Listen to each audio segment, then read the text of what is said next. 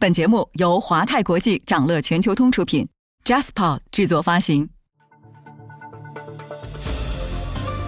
掌乐早知道，从华尔街到中环，每个交易日开盘前，我们用十分钟为你播报最新鲜、硬核的财经快讯。今天是二零二三年二月二十一号，星期二，各位投资者早上好。美国一季度零售业绩大概率稳健，市场预计零售巨头营收超预期。是美国经济的一剂强心剂，还是昙花一现？稍后焦点话题将带你关注。不过，首先还是让我们快速浏览一下今天最值得你关注的全球市场动向。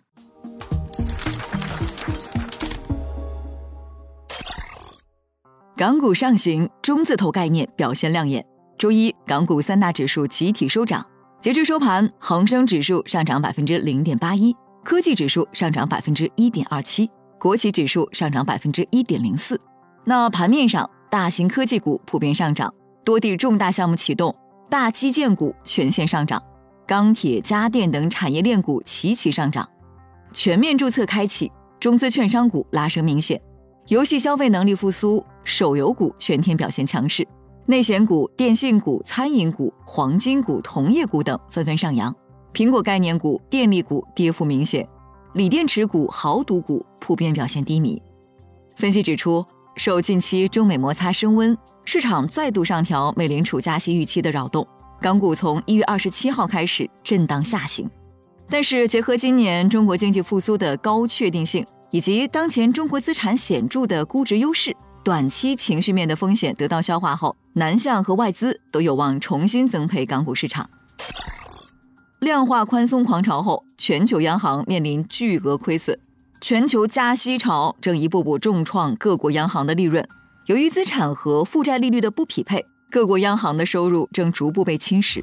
如果按照市值计算，央行资产的估值还会随着债券收益率的上升而下降，对央行收入进一步形成挤压。摩根大通加入美股看跌阵营。摩根大通策略师警告称，现在说美联储激进的加息行动能避免经济衰退还为时过早，尤其是考虑到货币政策对经济的影响可能会有一到两年的滞后性，所以第一季度可能是今年美股指数的最高点。需求断崖式下滑，内存芯片价格创二零零八年来最大跌幅。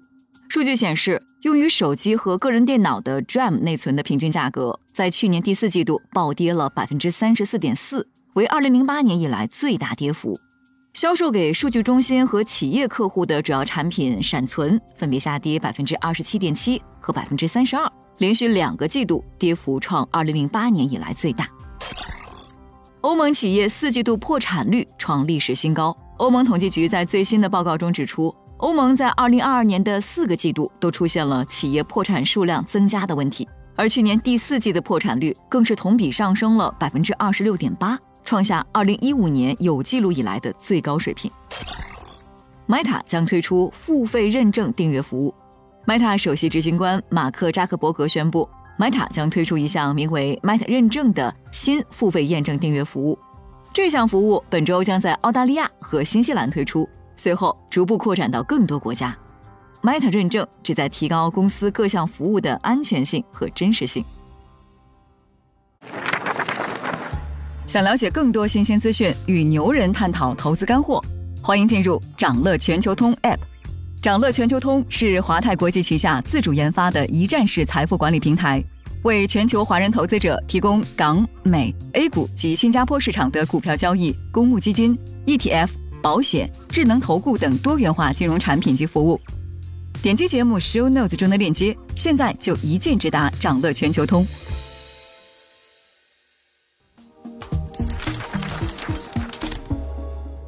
您正在收听的是掌乐全球通早间资讯播客节目《掌乐早知道》。在快速浏览了今天盘前最重要的市场动向后，我们进入今天的焦点话题。每期节目，我们会挑选一个全球最值得中国投资者关注的热点事件，为你从更多视角拆解它可能对市场带来的影响。今天我们关注的是美国一季度零售业绩大概率稳健，市场预计零售巨头营收超预期，是美国经济的一剂强心剂，还是昙花一现？美东时间周二，加德堡和沃尔玛将发布季度收益报告。三月初，包括塔吉特和梅西百货在内的其他零售公司也将公布财报。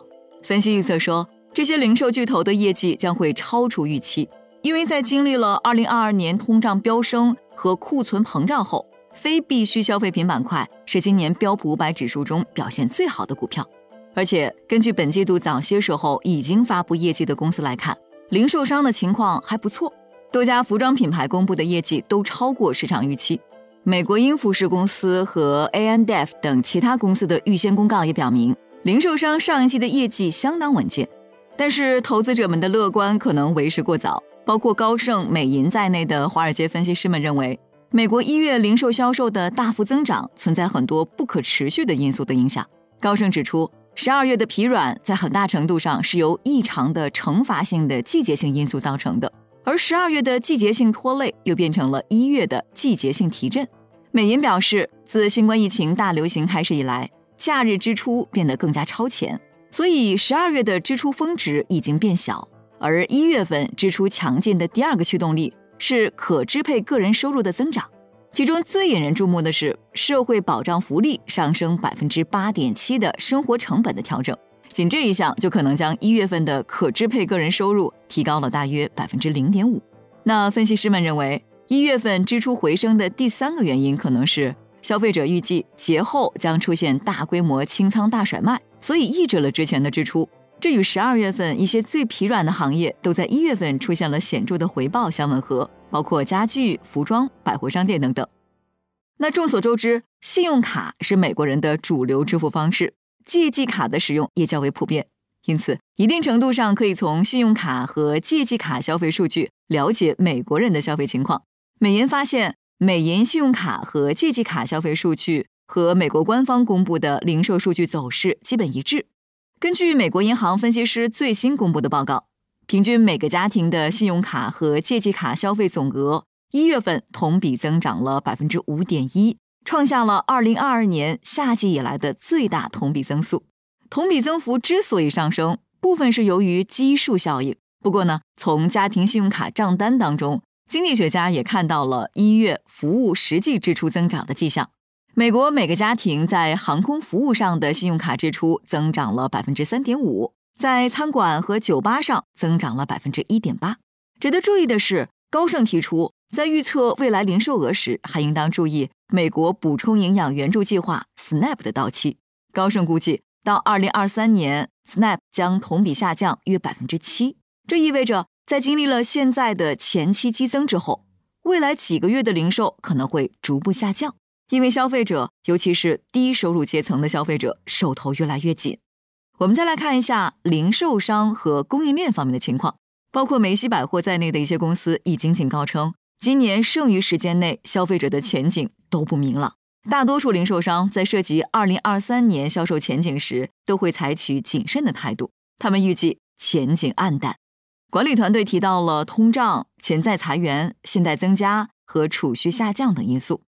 此外，利润率和库存也是需要引起关注的因素。来看一个安德玛的例子，尽管公司业绩超出预期，且提高了每股收益指引。但是安德玛的股价仍然下跌了百分之十四，导致安德玛销售额下降的原因是它的库存在最近一个季度增加了百分之五十，并实行了更大的折扣活动，从而降低了毛利率。分析指出，自二零二二年年中以来，许多零售商一直在积极减少库存，并在二零二三年的订单上保持谨慎。美国智能仓储解决方案供应商 Warehouse Quote 的美国仓储价格指数显示。今年一月，全美仓储价格出现环比上涨。仓库供需失衡的一个原因是新增的存储设施不足。由于仓库和配送中心满负荷，没有空余的空间，一些托运人将他们的产品滞留在拖车盘上的集装箱中，这就产生了转嫁给消费者的费用。因为托运人免费占用集装箱的时间一过，就得开始按日支付出港集装箱的滞纳金。正因为物流的问题，很多在美国经济占份额最大，但往往最迟受益于供应链价格下跌的小企业认为，通胀还没有见顶。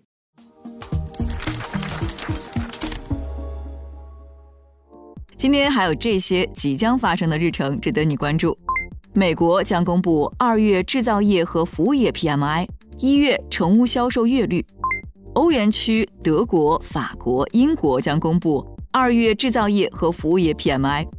财报方面，沃尔玛、家得宝将公布业绩。